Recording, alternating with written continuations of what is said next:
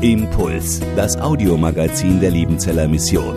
Predigten, Veranstaltungen und Specials weltweit am Leben dran. Impuls zum Nach- und Weiterdenken.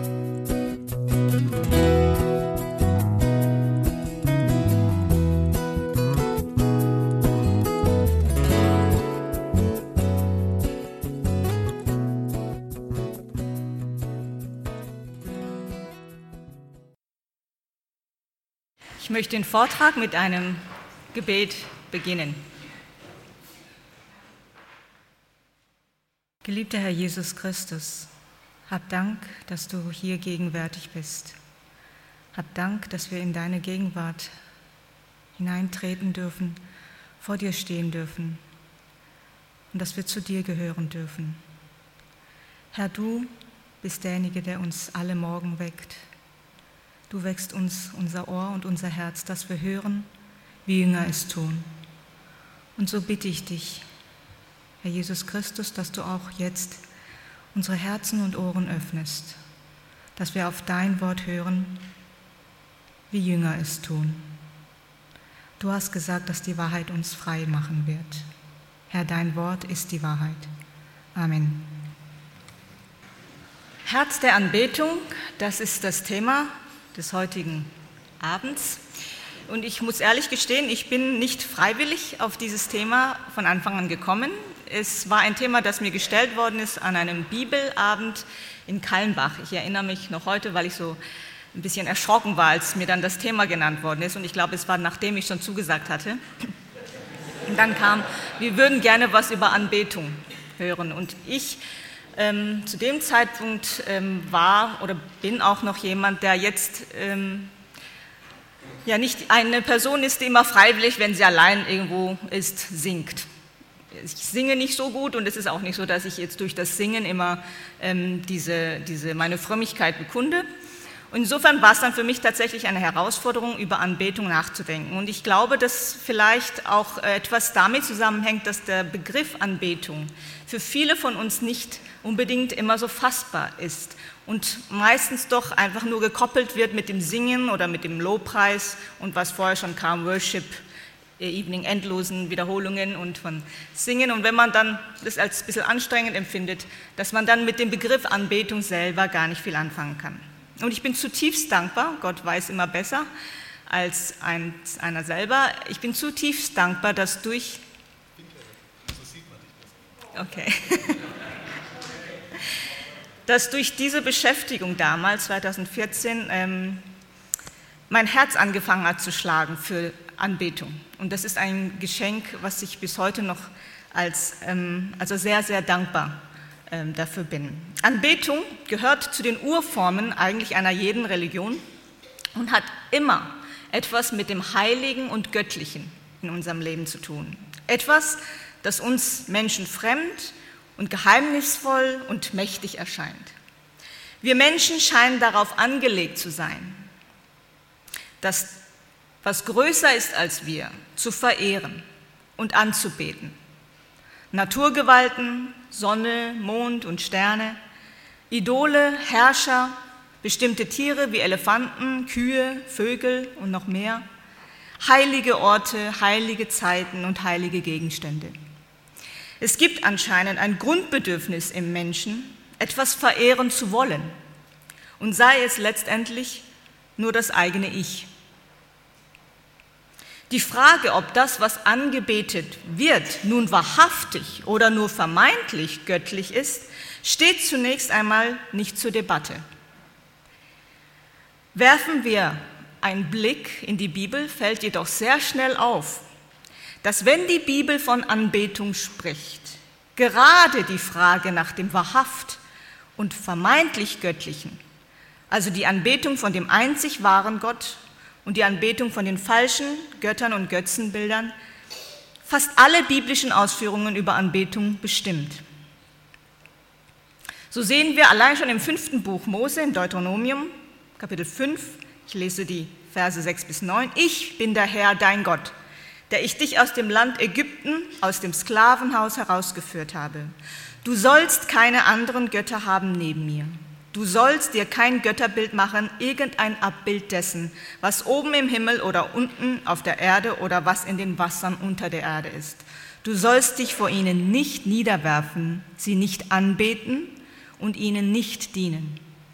Weiter ein paar Kapitel später in Deuteronomium 8. Und es wird geschehen, wenn du je den Herrn, deinen Gott, vergisst und anderen Göttern nachläufst und ihnen dienst und dich vor ihnen niederwirfst und anbetest, so bezeuge ich heute gegen dich, euch, dass ihr ganz gewiss umkommen werdet. Deuteronomium 11. Hütet euch, dass euer Herz sich ja nicht betören lässt und ihr abweicht und anderen Göttern dient und euch vor ihnen wieder niederwerft und anbetet. Dieser Konflikt in der Frage der Anbetung, der die Existenz des Volkes Israel bestimmt, bleibt ein durchgängiges Thema in der Geschichte Israels in der Bibel. Und es ist auch kein Zufall, dass im Neuen Testament, dass in der Versuchungsgeschichte Jesu der Anspruch des Teufels gerade in dieser einen Forderung nach der Anbetung mündet. All diese Reiche der Welt und ihre Herrlichkeit will ich dir geben, wenn du niederfallen und mich anbeten willst. Matthäus 4,9.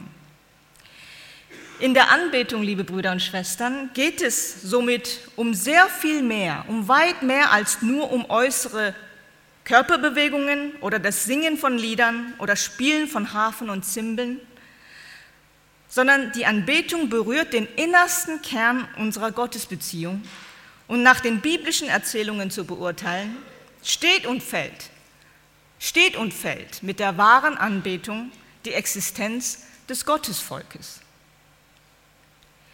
Anbetung ist insofern kein Begriff, den man einfach mit ein paar Schlagwörtern oder Definitionen umschreiben könnte, sondern sie trägt viele Aspekte in sich und kommt auch in verschiedenen Formen zum Ausdruck. Häufig, wie schon vorher gelesen, in der Körperbewegung des Niederwerfens, des Niederfallens auf die Knie fallen und andere Gesten. Lobpreis, wie auch der Dank, Gottesdienst, Sündenbekenntnis und Gebete, wie auch das Schweigen, alle stellen verschiedene Aspekte und Dimensionen der Anbetung dar.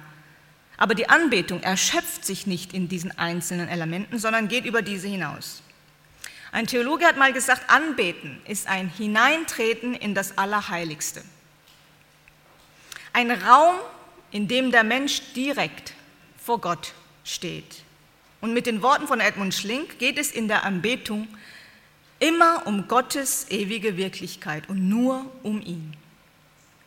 Der Schwerpunkt wird also verlagert von dem eigenen Ich auf Gott, der um seiner selbst willen anbetungswürdig ist. Nicht, weil er etwas für uns tut oder nicht tut, sondern weil er ist, der ist. Und daher ist es tatsächlich auch etwas schade, liebe Brüder und Schwestern, dass heutzutage Anbetung bei vielen Christen allgemein sehr eng gekoppelt wahrgenommen wird mit Lobpreis. Bis dahin, dass der englische Begriff für Anbetung, nämlich Worship, fast schon synonym gebraucht wird mit dem Singen von Anbetungsliedern, was an sich nicht falsch ist. Das möchte ich auch betonen, was an sich nicht falsch ist. Man denke nur an die Psalmen, die ja Ausdruck der Anbetung sind.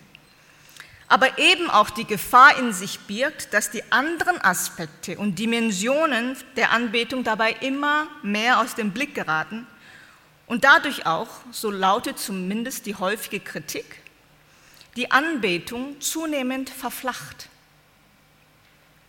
Als sei Anbetung einfach eine Gefühlsstimmung oder ein Wiederholen von Liedversen.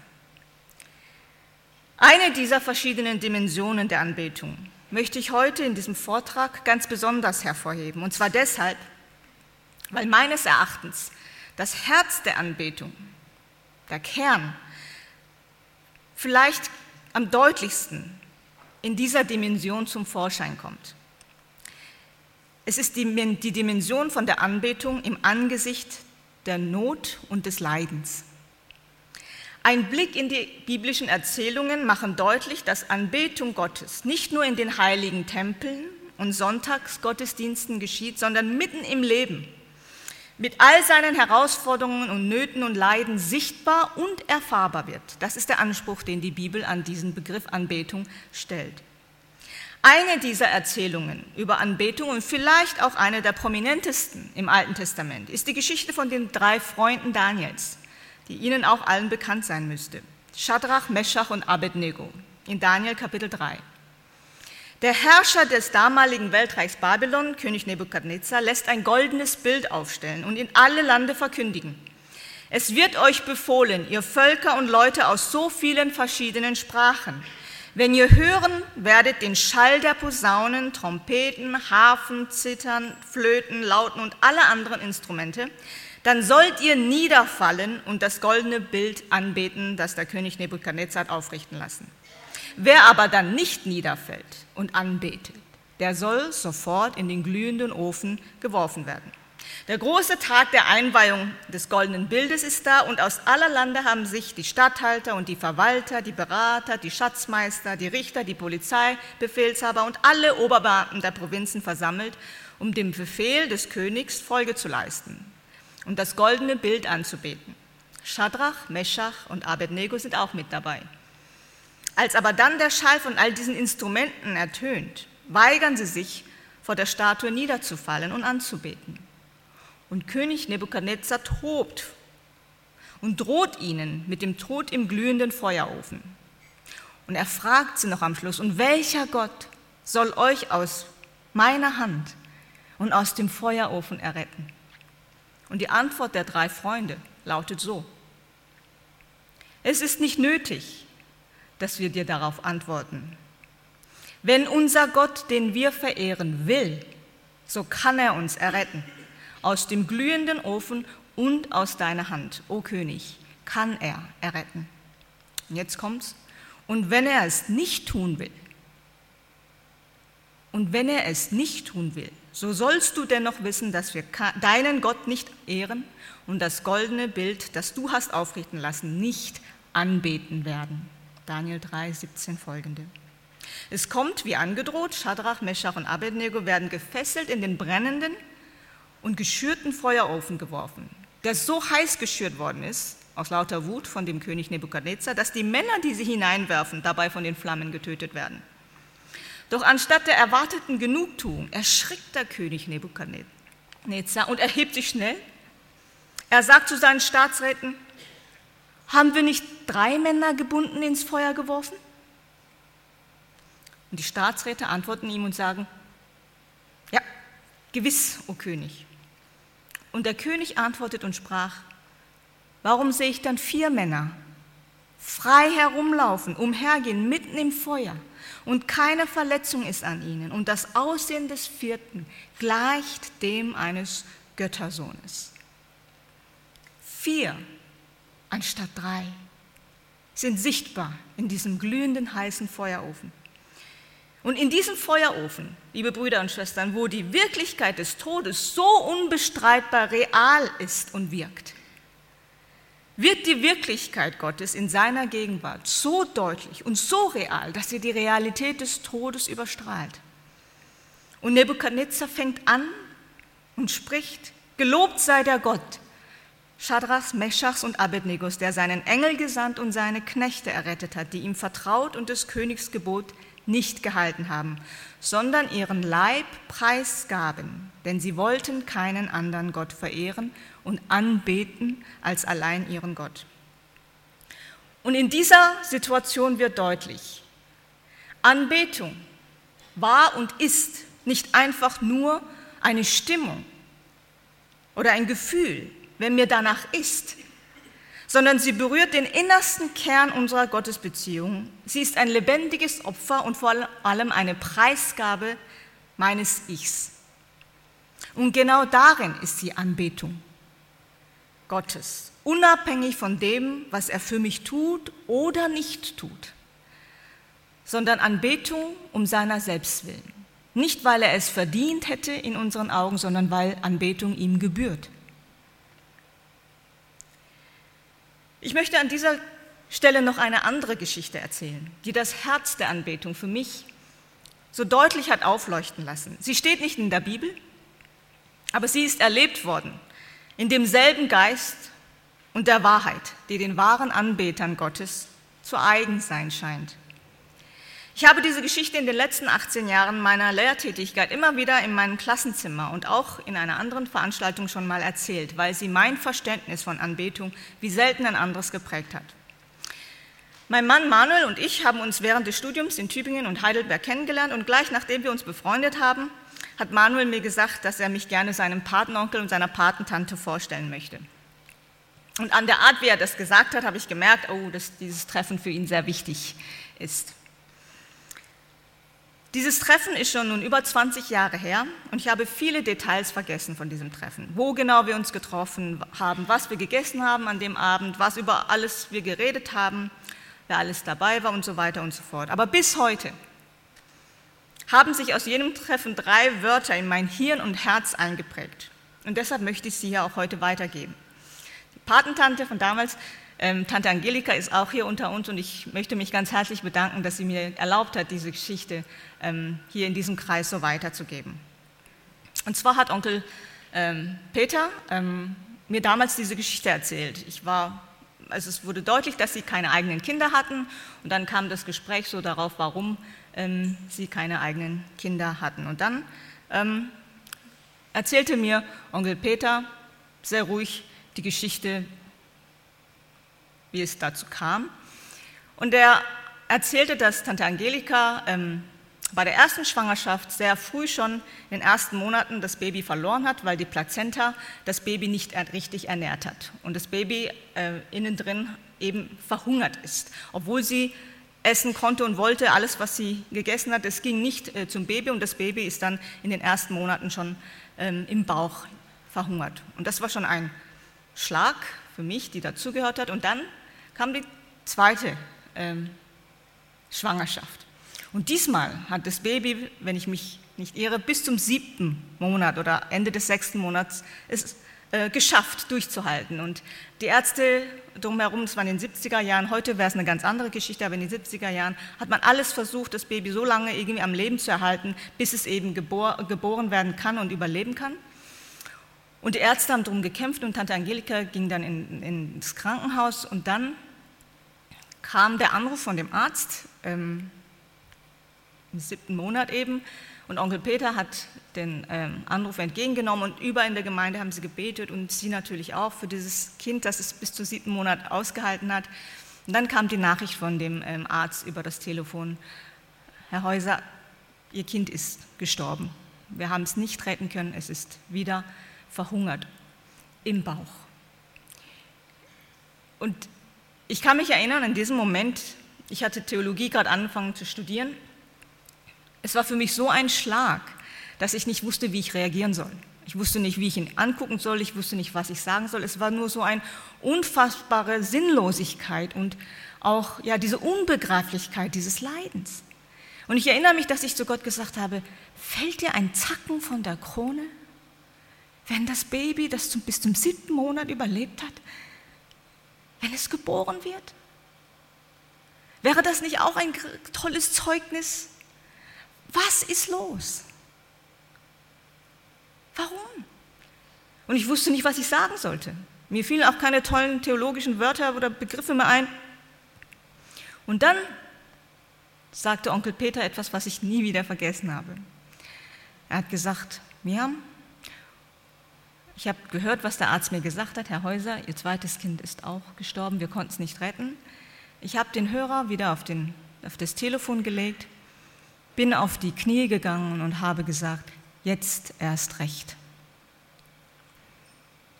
Jetzt erst recht halte ich fest an Gott. Jetzt erst recht halte ich fest am Glauben. Und ich muss ehrlich sagen, es hat meinen Horizont weggeblasen so unbegreiflich und sprachlos, wie ich angesichts des Leiden war, dieser Grausamkeit, die da menschlich gesund, diese Sinnlosigkeit, so sprachlos, wie ich da vor diesem Leiden stand, so sprachlich, sprachlos war ich auch angesichts der Reaktion. Jetzt erst recht. Woher kommt das? Onkel Peter, der Landwirt war, der keine Theologie studiert hat. Und in diesem Moment mir gezeigt hat, was Anbetung heißt. Gott anzubeten, seine Wirklichkeit in Anspruch nehmen, nicht für etwas, was er getan hat oder nicht tut. Selbst wenn er mich nicht retten sollte, werden wir dein Bild nicht anbeten. In die Knie zu gehen und zu sagen, jetzt erst recht, jetzt erst recht halte ich fest an diesen Gott, jetzt erst recht halte ich fest an den Glauben. Und diese Reaktion, liebe Brüder und Schwestern, ist kein, ist kein Einzelfall in der Bibel, so unglaublich sie auch erscheint. Für mich immer noch unfassbar.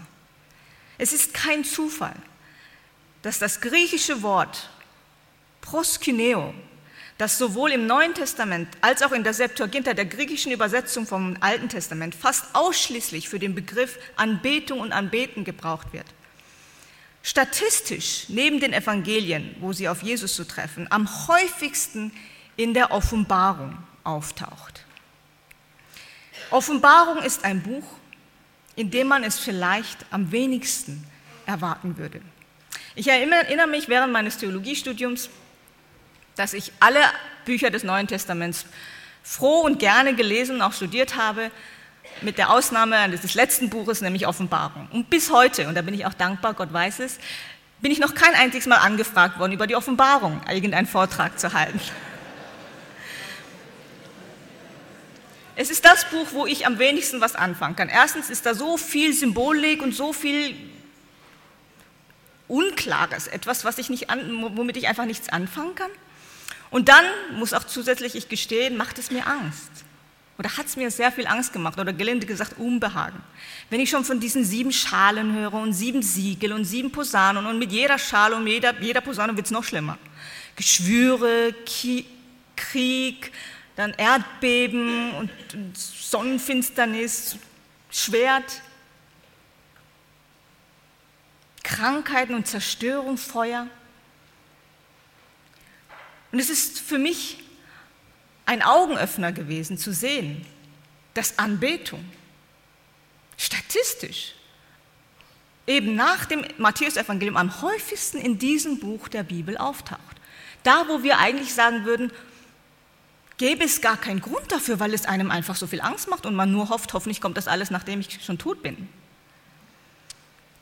Und es ist interessant zu sehen, dass in der Offenbarung drei Gerichtszyklen auftauchen. Und nach jedem Zyklus, nach jedem die Schale und die dritte und die vierte Schale und dann die vierte und die fünfte Posaune.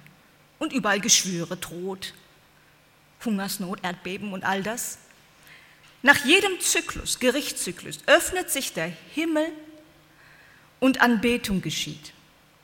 In dem ganzen Dunkel der Geschichte und so ist jedem großen Abschnitt der Offenbarung immer Hymnen der Anbetung zugeordnet. Offenbarung 4, 8 bis 11, Offenbarung 5, 9 bis 14, 7, 11 bis 12, 11, 15 bis 18, Kapitel 12, 10 bis 11, Kapitel 15, 3 bis 4, Kapitel 19, 1 bis 8. Und dann am Ende in Kapitel 21 bis 22 das neue Jerusalem in Gottes Gegenwart. Äußerlich zur Zeit der Offenbarung regiert Kaiser Nero. Äußerlich, liebe Brüder und Schwestern, ist die Gemeinde Gottes in einer Bedrängnis, wie sie nie zuvor dagewesen ist. Da geht es nicht um diese oder jene Benachteiligung, diese oder jene Diskriminierung, sondern da geht es schlichtweg um Leben und Tod. Zum Zeitpunkt der Niederschrift der Offenbarung sind die Christen äußerlich im ersten Jahrhundert umzingelt von Verfolgung, Auswegslosigkeit, Hass und Tod. Aber Anbetung, die Anbetung, die dort geschieht, bedeutet die Wirklichkeit Gottes innerhalb dieser äußerlichen Wirklichkeit, diesem äußerlichen Dunkel, wahrzunehmen, in Anspruch zu nehmen und hindurchzusehen durch die äußere Wirklichkeit und im Glauben in Anspruch zu nehmen, was jetzt schon gilt. Ich habe an dieser Stelle eine zweite Geschichte eingeplant und ich habe mir lang tatsächlich überlegt, ob ich diese Geschichte erzählen soll, weil sie nach dieser Geschichte von Peter Häuser eben so nichtig und so klein erscheint. Ich habe deswegen beschlossen, die Geschichte doch zu erzählen, eben deshalb, weil nicht nur die großen Herausforderungen in unserem Leben, von denen sicherlich einige von uns schon erlebt haben. Die großen Schicksalsschläge und menschlich gesehen die großen Herausforderungen in unserem Leben uns in die Knie zwingen, sondern oft auch die nichtigen Dinge im Alltag. Die kleinen Ärgernisse im Alltag uns Christen so zermürben und uns dadurch abhalten können, Gott so anzubeten, wie es ihm gebührt. Und weil dies auch öfters der Fall ist, dass wir eben in diesen Nichtigkeiten des Alltags so aufgerieben werden, dass wir die Anbetung nicht mehr im Blick haben. Deswegen möchte ich Ihnen von diesem einen Ereignis in meinem Leben erzählen. Es war 2014 und es war genau dieses Thema, eben die Gemeinde, die Gemeinschaft, die mich gefragt hat, ob ich zum, an, zur Anbetung etwas, äh, zwei Bibelabende in ihrer Gemeinde halten kann. Es war der 24. und 25. März 2014, so habe ich es mir damals aufgeschrieben. Montag und Dienstag die Bibelabende, daneben lief der normale Unterricht vormittags und Mittwoch bis Freitag ging dann ähm, ein Mastermodul Intensivkurs in Marburg los. Das waren ganztags drei Tage und so war diese Woche die, die stressigste und die vollste Woche damals, ich würde fast sogar sagen in dem ganzen Jahr. Und ich hatte Montag den Vortrag, äh, den ersten Bibelabend gehalten über eben die Anbetung, hatte es genauso gesagt, das Vorwegnehmen im Glauben durch die, äußeren, die äußere Wirklichkeit hindurchsehen. Und Manuel ist an dem Montag, mein Mann, äh, wegen einem Vortrag in Marseille ähm, nach Frankreich geflogen. Und ich liege da nach meinem ersten Bibelabend und entspannt in meinem Bett und denke so über diese stressige Woche nach. Und früh morgens um so um halb vier wache ich auf und höre auf einmal, ähm, wie meine jüngste Tochter Noah anfängt zu husten.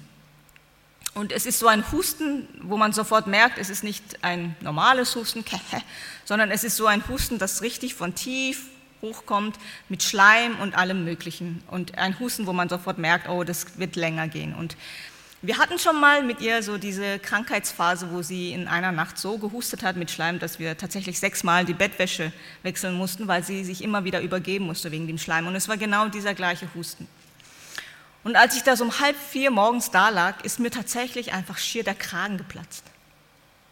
Ich lag da und habe zu Gott gesagt, das ist ein Wahnsinnstiming. Ist das vielleicht der berühmte Kairos, von dem alle reden? Als die Zeit erfüllt war? Letzte Woche wäre es überhaupt kein Problem gewesen. Manuel war da, er kann aufstehen.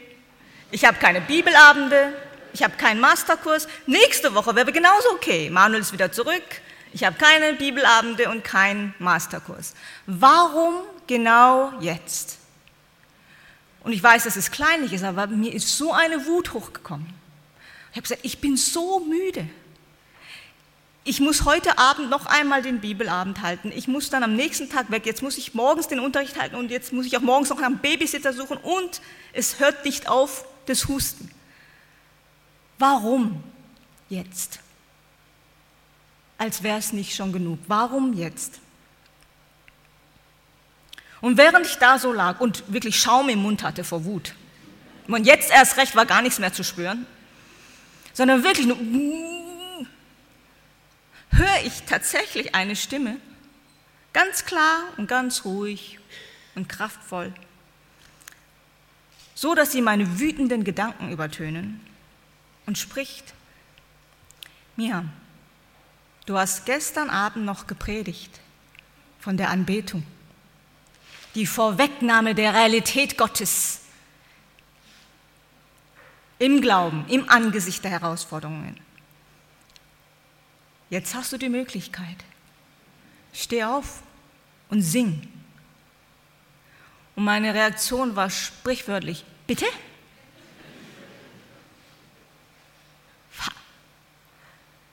Meine Tochter hustet. Und ich soll jetzt um kurz vor 4 Uhr morgens aufstehen und singen, anbeten. Und meine Wut ist so, so, meine Wut hat mich so austicken lassen, dass ich gesagt habe, gut, warum nicht? Warum nicht? Mein Hust, Kind hustet sich gerade das Herz aus dem Leib. Ich bin todmüde. Die gefühlt stressigste Woche des Jahres steht an. Warum sollte ich nicht singen? Mach ich doch gerade. Bin schon auf dem Weg, bin aufgestanden in Wut, hingestapft ins Büro, hab ein Gesangbuch aus dem Regal richtig geschnappt, hab mich an meinen Tisch gesetzt und hab aufgeschlagen. Fest entschlossen, das erste Lied, was kommt. Sing sowieso nicht gern, das meiste kenne ich nicht schlage auf und richtig ne, mit, ich singe, ich singe, kein Problem. Pff. Und dann schlage ich auf und das Lied, das aufgeschlagen worden ist, war auch noch eins, was ich gekannt habe, eines der wenigen, nämlich Du meine Seele singe. Und da saß ich nun um 4 Uhr morgens in meinem Pyjama, völlig übermüdet und innerlich erbost bis zum Anschlag. Gefühlt wirklich am Ende meiner Kräfte angesichts dessen, was jetzt auf mich zukommen mag, und habe gesungen. Du meine Seele singe, wohlauf und singe schön, dem welchem alle Dinge zu Dienst und Willen stehen. Ich will den Herrn droben ihr preisen auf der Erd. Ich will ihn herzlich loben, solang ich leben werd. Und liebe Brüder und Schwestern, es war nicht so, dass Noah auf einmal während des Singens aufgehört hätte zu husten.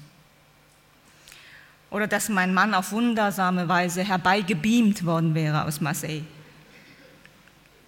Noah hat weiter gehustet durch die Nacht und Manuel war immer noch bei der Konferenz. Die äußere Realität hatte sich nichts verändert. Sie war immer noch die gleiche. Aber gleichzeitig, und ich täte es nicht hier bezeugen, wenn es nicht so wäre, und, aber gleichzeitig hatte sich alles geändert. Wie kann das sein? Wie kann das sein? Gleichzeitig hatte sich alles geändert.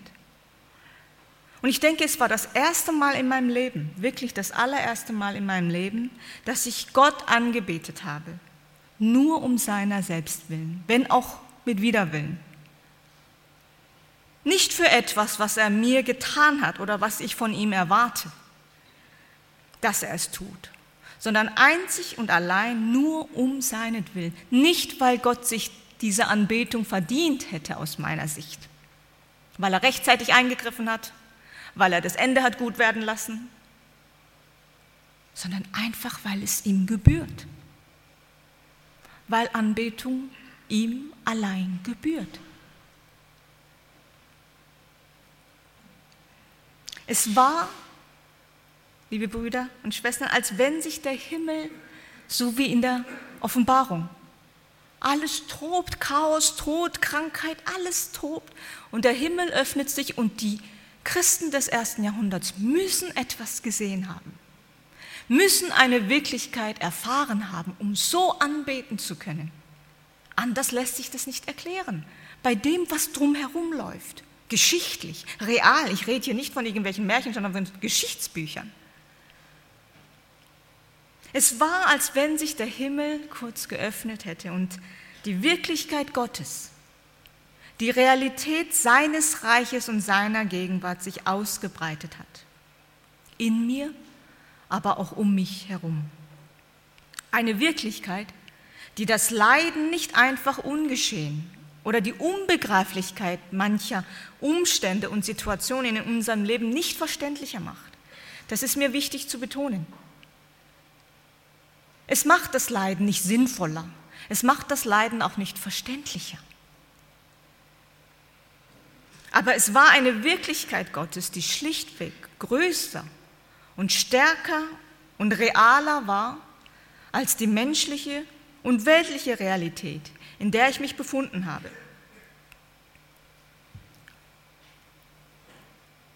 Der Philosoph Max Scheler hat mal gesagt, Not mag beten lehren, anbeten lehrt sie nicht. Ich wiederhole nochmal.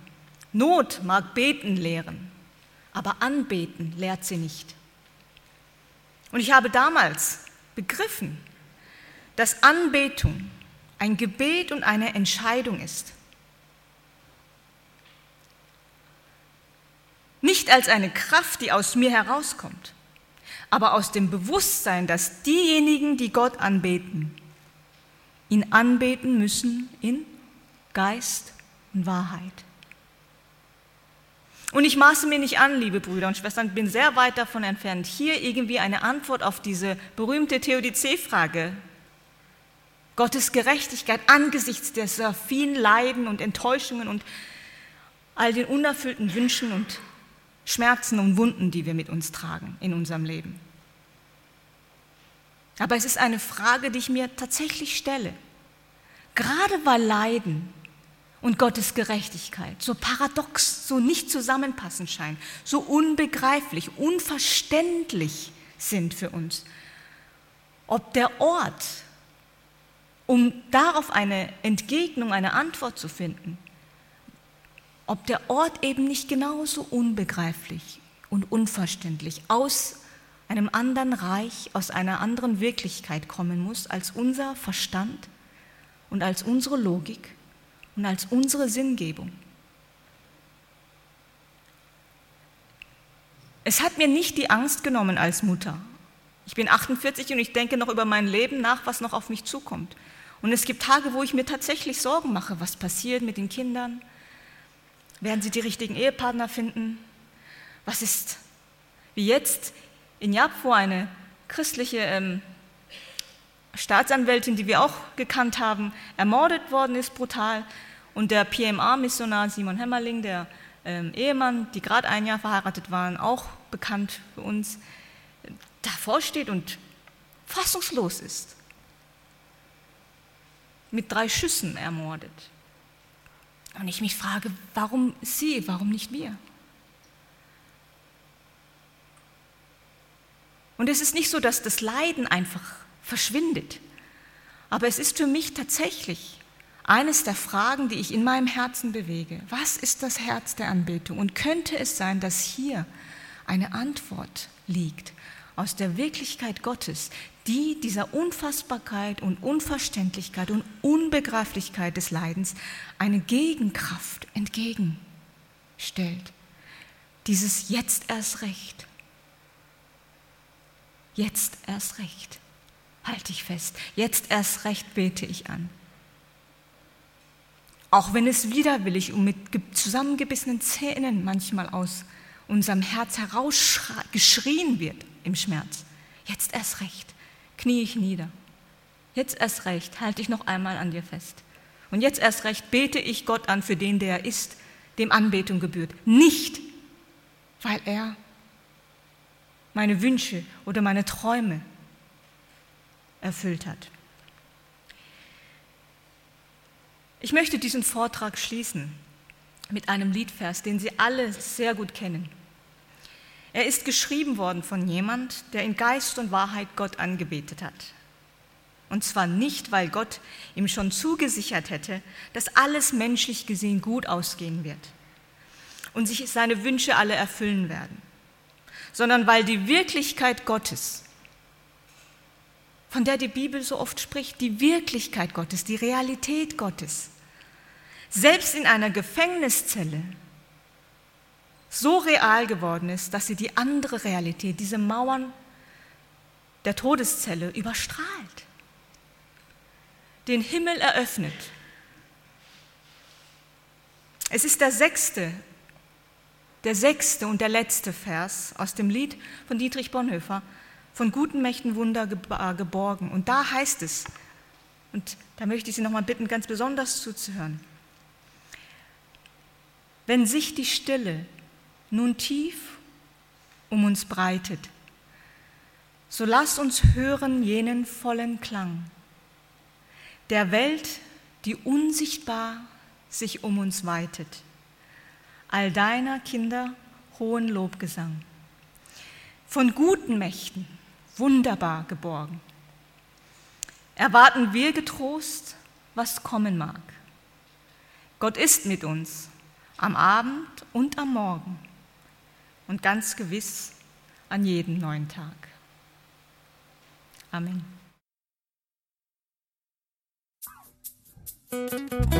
Impuls ist eine Produktion der Liebenzeller Mission. Haben Sie Fragen? Würden Sie gerne mehr wissen? Ausführliche Informationen und Kontaktadressen finden Sie im Internet unter www.liebenzell.org.